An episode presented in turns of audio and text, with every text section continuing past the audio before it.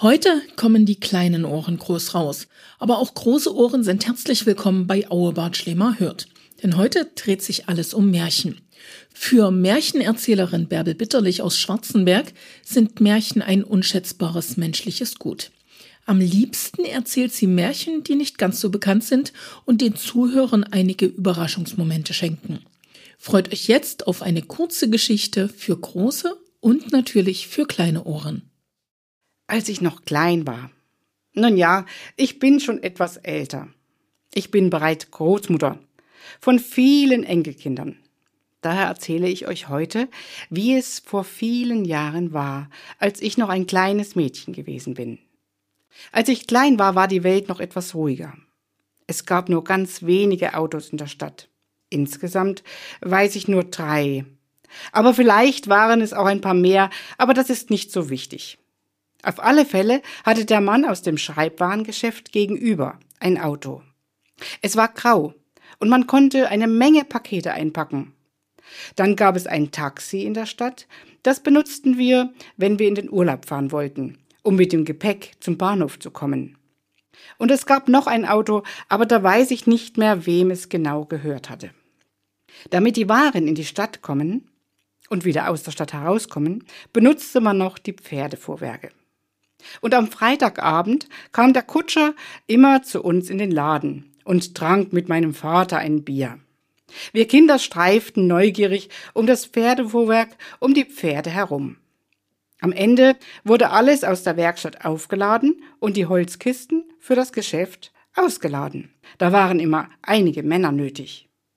Und stellt euch vor, wir hatten auch zum Spielen noch kleine Pferde und Kutschen und einen Pferdestall.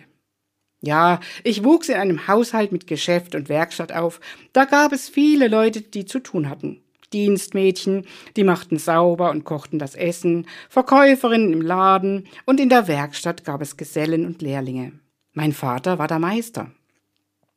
Wir Kinder waren zwischen all den Leuten und spielten gern da, wo am meisten los war. Oft nahm uns unser Großvater mit zur Post. Dazu zogen uns unsere Mutter rote Mäntelchen und Mützen an. Mein Großvater rauchte unterwegs ein Pfeifchen und die kleinen Hunde, es waren Rehpinscher, durften mitlaufen. Es muss ein Stadtbild gegeben haben. Aber manchmal wurde uns all das zu viel. Dann gingen wir in die Stube der Großmutter. Sie hatte fast immer ein Strickzeug in der Hand. Es war meist rote oder orange Wolle. Und es wurde auch sehr oft ein Pullover oder Kleidchen für uns Kinder. Bei der Großmutter wurde die Welt stiller. Sie erzählte uns Märchen und Geschichten und sang mit uns alte Lieder. Wir brauchten kaum Spielsachen, höchstens eine Lieblingspuppe, die in unserem Arm lag und lauschte. Aber diese musste auch wirklich ruhig sein und zuhören. Die Großmutter konnte auch gut zuhören, wenn wir unsere Sorgen um unsere Puppen erzählten. Sie erzählte uns vom Winter und vom Weihnachtsmarkt oder von den warmen Sommertagen aber auch von Wundern, Riesen oder Königen. Wir Kinder gingen meist beseelt aus dem Stübchen und hatten einen guten Tag hinter uns.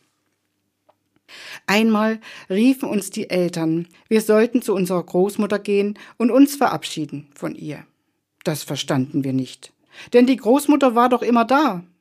Sie lag auf dem Sofa, wo sie sonst immer saß und strickte. Jetzt hielt sie ein Blumensträußchen in den Händen.